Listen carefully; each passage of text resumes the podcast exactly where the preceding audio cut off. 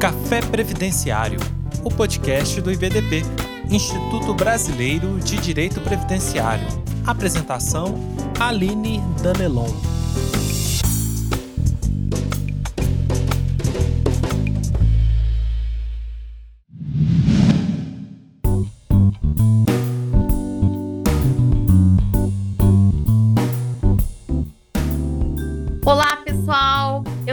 Danelon, eu sou advogada, especialista em direito previdenciário, já estou atuando nesta área maravilhosa há 17 anos. E hoje estou aqui com vocês no Café Previdenciário do IBDP. Estou muito feliz e contente com este convite e quero debater com vocês um assunto que eu amo. Vem para o Café Previdenciário, vem falar sobre reabilitação profissional e a sua efetividade. Vamos conversar sobre este assunto.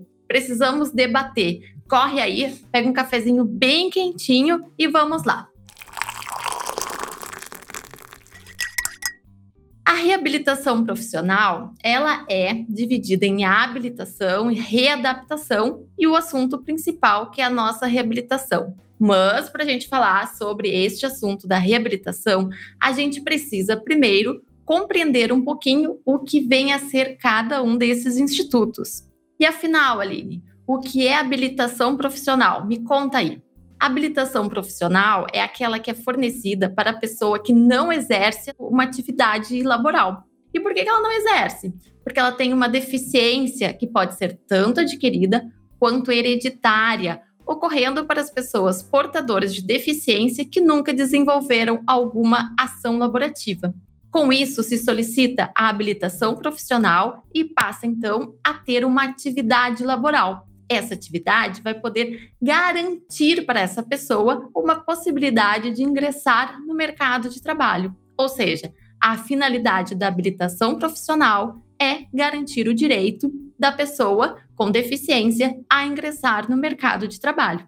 E como que funciona essa habilitação profissional?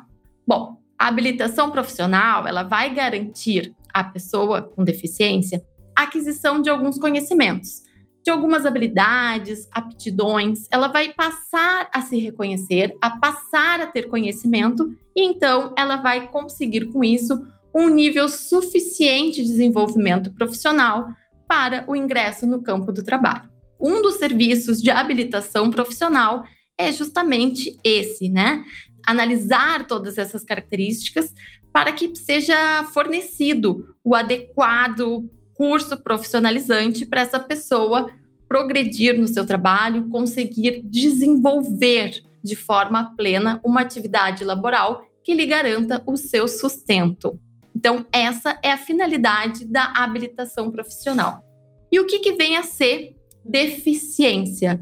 Qual é o significado desta palavra, né? O termo deficiência é uma restrição que ela pode ser tanto física, mental, sensorial, de natureza permanente ou transitória, que limita a capacidade da pessoa de exercer uma ou mais atividades essenciais da vida diária, causada ou agravada pelo ambiente econômico e social. O que se refere ao agravamento do ambiente econômico e social? Pois bem, determinadas pessoas, elas estão vivendo em algumas cidades, a título de exemplo, que têm uma acessibilidade maior. Então, esta deficiência, por ter uma acessibilidade maior, como por exemplo uma rampa de acesso, vai ser uma deficiência menor, porque as barreiras estão ali, elas estão diminuídas, ela consegue muitas vezes desenvolver. Em algumas situações, as pessoas que não têm cidades com essa acessibilidade com esse movimento de reconhecimento da importância de acesso, de desenvolvimento, vai fazer com que isso se feche esse mercado de trabalho. Por isso que ela pode ser agravada pelo ambiente econômico e social. E qual é a nossa base jurídica quando a gente está aqui falando de habilitação profissional? Bom, a habilitação profissional, ela se encontra no artigo 399 da nossa Instrução Normativa 77 de 2015. Então, lá fica estabelecido que poderão ser encaminhados para o programa de reabilitação profissional as pessoas com deficiência.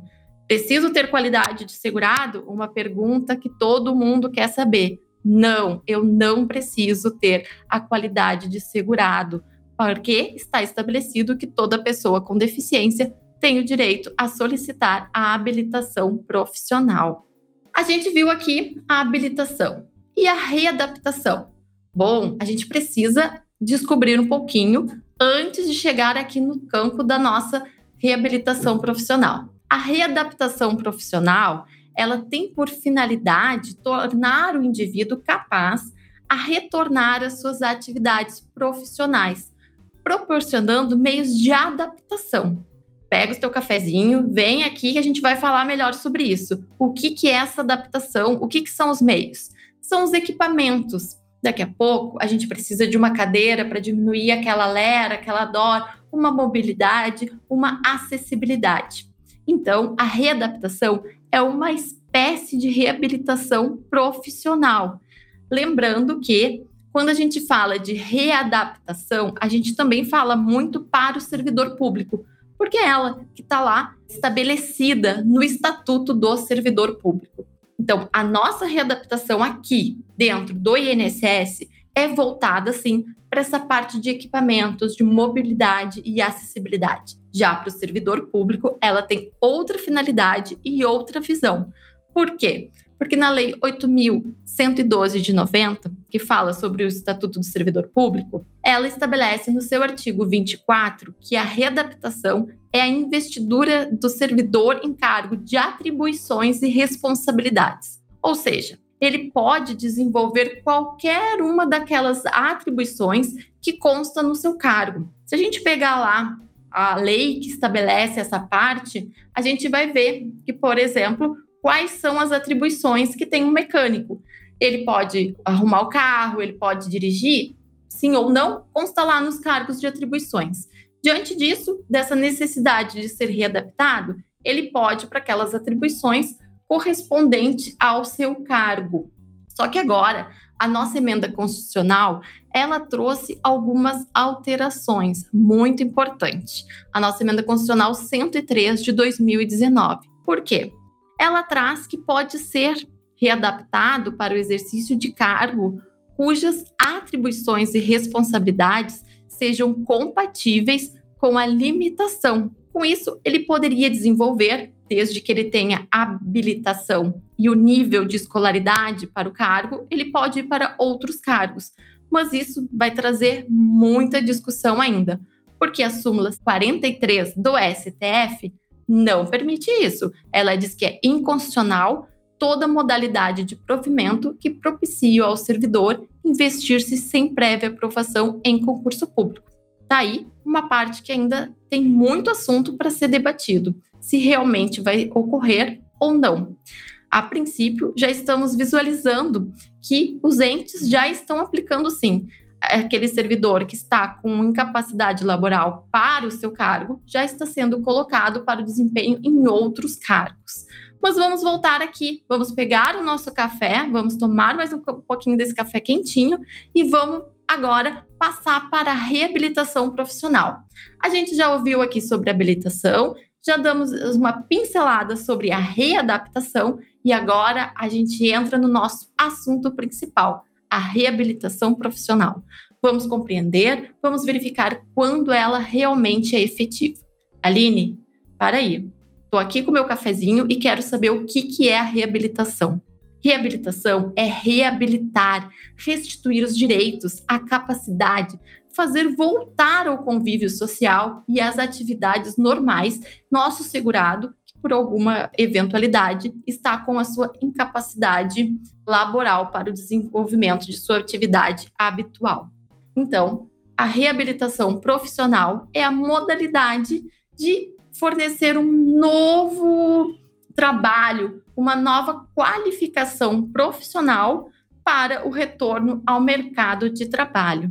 E isso a gente verifica a importância dessa situação da reabilitação profissional por causa do artigo 42 da nossa Lei 8.213. Lá estabelece que somente será concedida a aposentadoria por invalidez quando for considerado incapaz e insusceptível de reabilitação para o exercício de atividade que lhe garanta subsistência.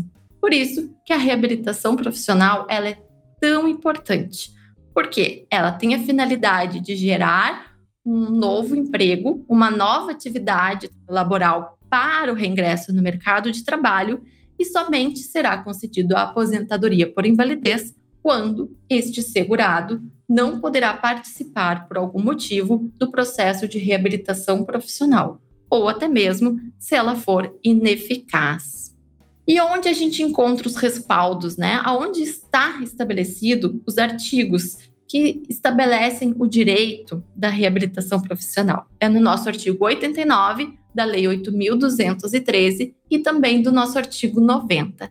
E lá como a gente já comentou um pouquinho, está estabelecido que deverão proporcionar ao beneficiário incapacitado, parcial ou totalmente para o trabalho, e às pessoas portadoras de deficiência os meios para reeducação e readaptação profissional e social indicados para participar do mercado de trabalho e do contexto em que vive.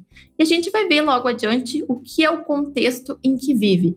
Essa partezinha aqui é muito importante. Haja café, hein, para a gente conseguir visualizar todas essas situações aqui da nossa reabilitação profissional, hein? É café e café. Vamos embora no nosso café previdenciário aqui. Como que surgiu a reabilitação profissional? Bom, ela surgiu lá no período das guerras. A gente tinha lá muitos soldados e eles não conseguiam mais participar, eles não conseguiam ir para o campo de batalha.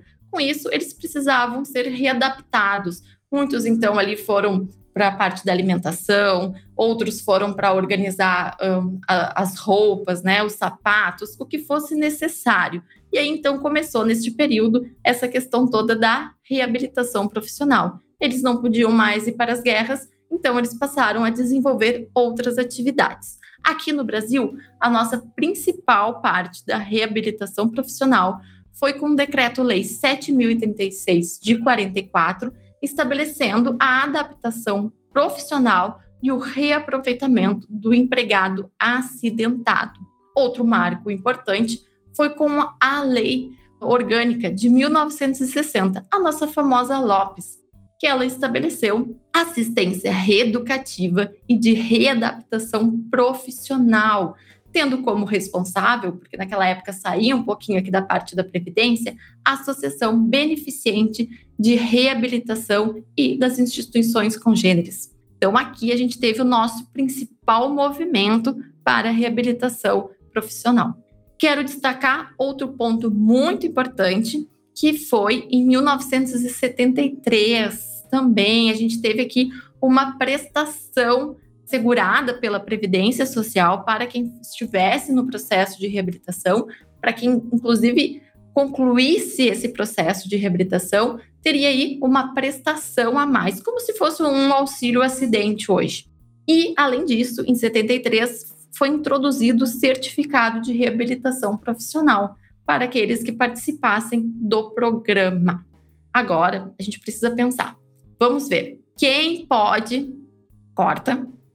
Precisamos verificar aqui quem são os segurados que podem participar do nosso processo de reabilitação. Basta qualquer incapacidade ou tem algum requisito? Vamos lá. Tem sim, tem um requisito muito importante. Quanto ao grau, não há diferença. Pode ser parcial ou total. Qualquer um deste grau de incapacidade está dentro do processo de reabilitação. Agora, quanto à duração, hum, aqui tem diferença sim. A duração é só para os casos de duração indefinida. A temporária, ou seja, aquela que se tem uma previsão, ou seja, daqui um ano, daqui dois anos, daqui três meses, esse meu segurado vai ter condições de retornar ao mercado de trabalho, ele não pode participar de um processo de reabilitação. Por quê? Até porque seria injusto, né? A gente dar toda uma qualificação profissional, estabelecer uma nova atividade, uma outra questão para o mercado de trabalho para esse segurado que daqui a algum período ele vai ter condições de retornar para a sua atividade. Portanto, a duração é somente para os casos de duração indefinida, que não se há uma projeção atual de quanto tempo ele vai levar. Bom, ele pode ficar de forma definitiva, mas pode sim aí vir alguma modificação, alguma situação aí da medicina, trazendo uma definição para terminar com esta incapacidade laboral. Ela é indefinida, mas se projeta que daqui a pouco, daqui 5, 10, 20 anos, tem alguma alteração. Então, é somente para esses casos de incapacidade com duração indefinida, que eu não tenho uma projeção de data de recuperação da capacidade.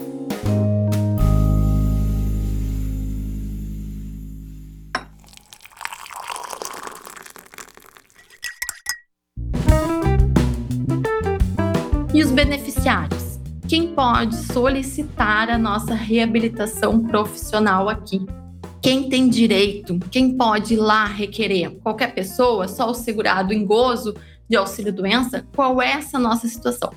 Bom, a nossa IN 77 de 2015, ela traz lá, estabelecido no artigo 399, quem pode pedir. E tem todo o rol lá. O segurado em gozo de auxílio-doença, sedentário, o segurado sem carência, sem carência. Para aí que eu vou tomar mais um pouquinho do meu café. Pode pedir? Pode sim.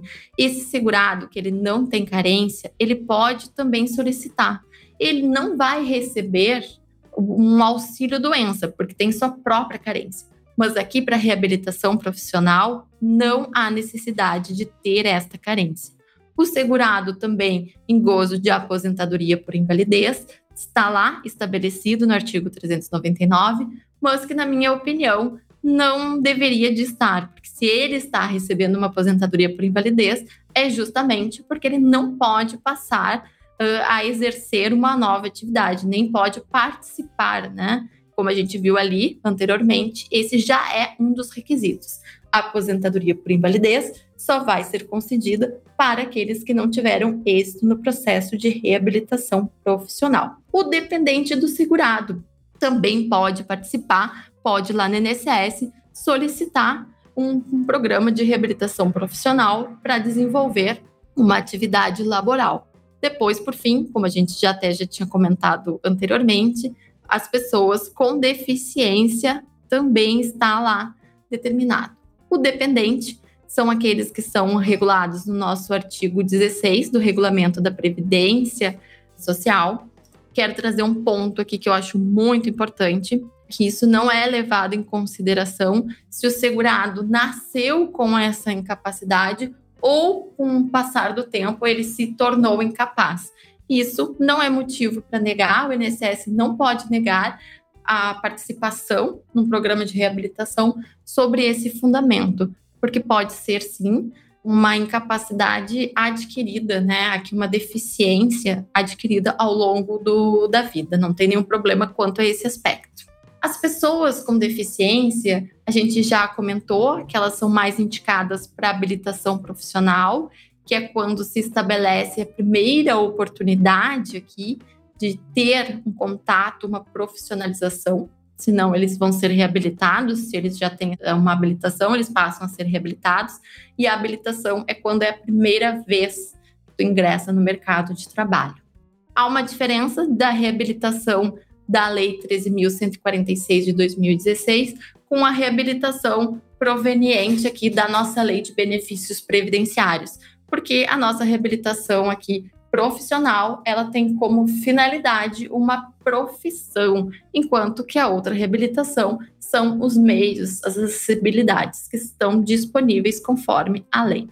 Mas agora a gente precisa entender, né? A gente já falou aqui sobre o que é habilitação, o que é readaptação. A gente já conversou quem tem direito e quem não possui direito. Só que agora a gente precisa entender então como que funciona esse processo administrativo.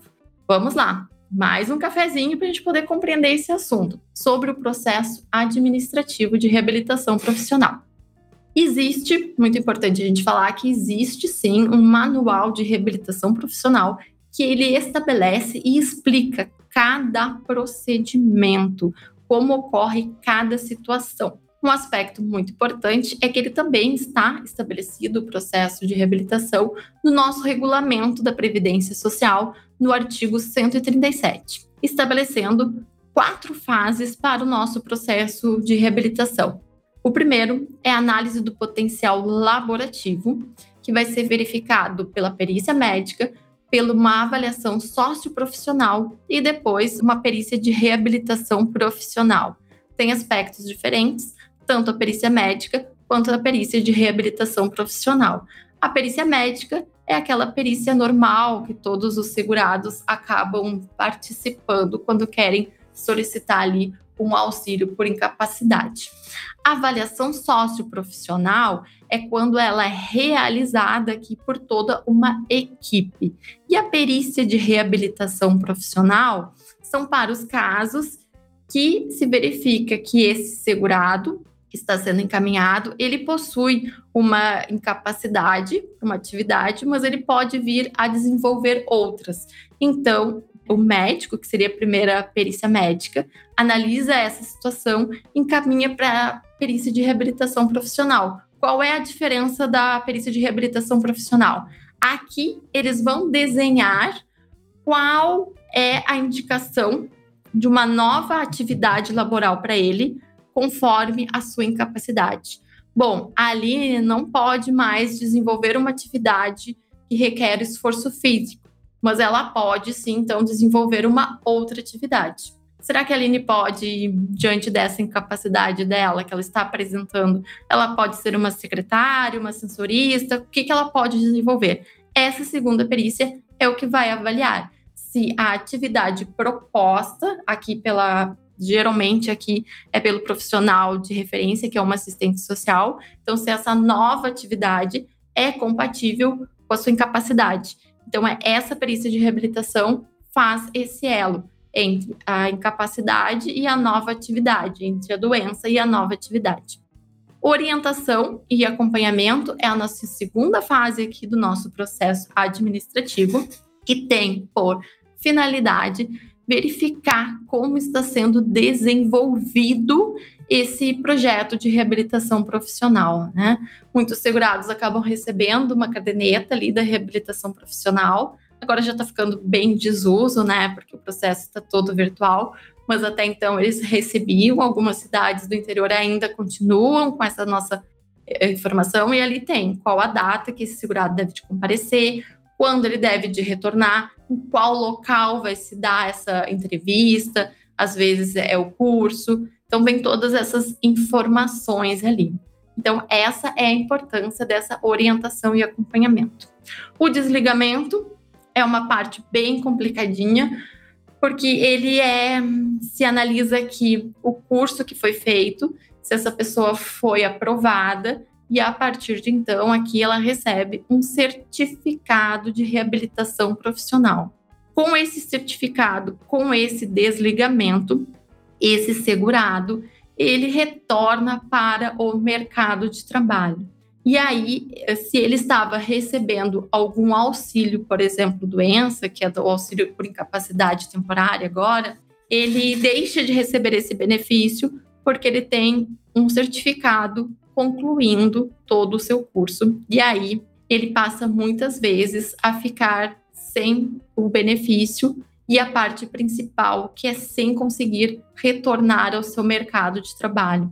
Por quê? Porque muitas vezes que tem ocorrido muito, muito, muito, essa reabilitação profissional, ela é ineficaz, ela é ineficiente. E esse aqui é o nosso ponto principal. Nós advogados precisamos estar atentos a essa situação das reabilitações profissionais que não estão inserindo estes segurados ao mercado de trabalho, tá?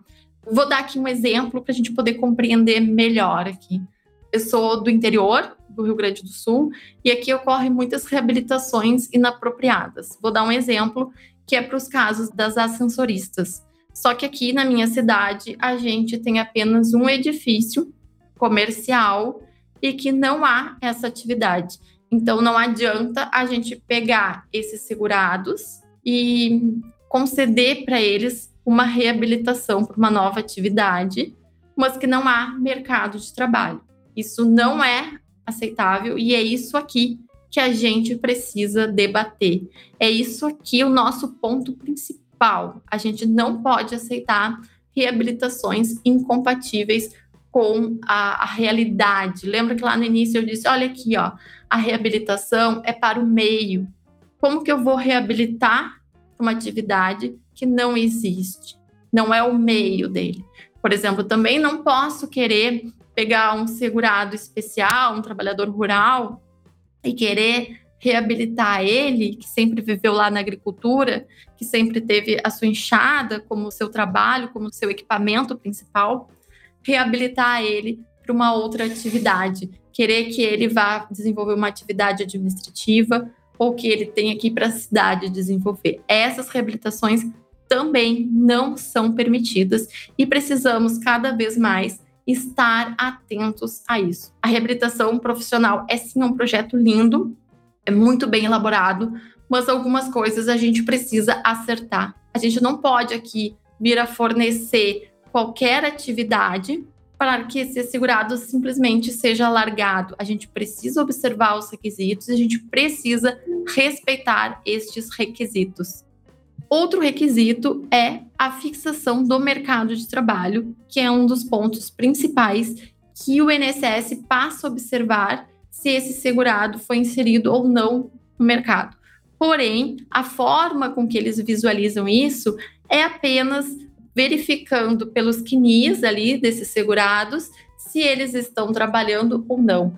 Isso aqui eu tenho trago uma crítica, porque eu acho que essa análise de fixação do mercado de trabalho ela tem que ser verificada antes do início do processo de reabilitação profissional. Eu não posso aceitar disponibilizar todo um curso profissionalizante que seja incompatível com o meu meio. Então, isso aqui é um aspecto muito importante que a gente precisa analisar e respeitar toda essa situação. Uma questão que a gente precisa aqui para finalizar é que a gente precisa muito observar se essa reabilitação profissional ela está sendo eficaz ou não. Caso esse segurado não esteja conseguindo retornar ao mercado de trabalho, precisamos solicitar para a Previdência Social um novo programa de reabilitação, uma nova qualificação profissional. E como que a gente faz isso? Bom, a gente pode questionar, até mesmo de forma judicial, solicitando que não foram respeitados o princípio da dignidade da pessoa humana, porque este princípio ele tem como finalidade se respeitar a proteção, é uma obrigação de prover as condições, né, que façam com que esse segurado retorne ao, ao mercado de trabalho e tenha uma forma digna de se, se prover, de se sustentar, tá? Ah, a partir do momento que ele fez uma reabilitação, que ele não consegue retornar ao mercado de trabalho, eu vou estar infringindo, então, o princípio da dignidade da pessoa humana, porque ele não vai conseguir se sustentar e ele também não consegue ali, por causa do certificado de reabilitação, solicitar um novo auxílio doença. Também podemos alegar aqui que a necessidade de se respeitar a livre escolha profissional. Por mais que a minha incapacidade ela seja compatível com outras profissões, será que eu desejo desenvolver uma outra atividade? Eu sempre trabalhei nessa questão manual, por exemplo, de artes. Eu posso vir a trabalhar alguma outra atividade burocrática, se eu nunca almejei, se eu nunca desejei, esse é um princípio que deve ser sim respeitado. E o principal princípio é a inserção no mercado de trabalho. A reabilitação profissional, ela somente ocorre de modo eficaz quando o INSS inserir o segurado no mercado de trabalho de forma efetiva. Não basta aqui fornecer esse certificado tem que se verificar se ele está conseguindo alcançar a nova atividade, se ele está conseguindo o seu sustento. Agradeço vocês, quero deixar o meu contato, arroba Danelon, e quero agradecer mais uma vez por estar aqui no Café Previdenciário. Venham participar, venham debater reabilitação profissional porque vale muito a pena. Tem muitas questões a serem debatidas e a serem discutidas. Muito obrigada. Bom café para vocês. Tchau.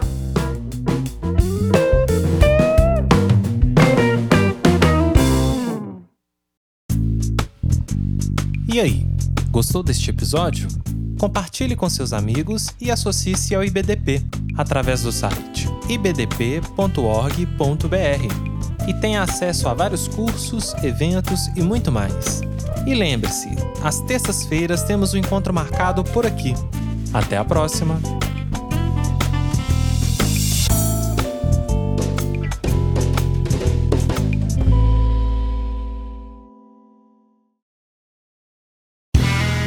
Este podcast foi editado por Play Áudios.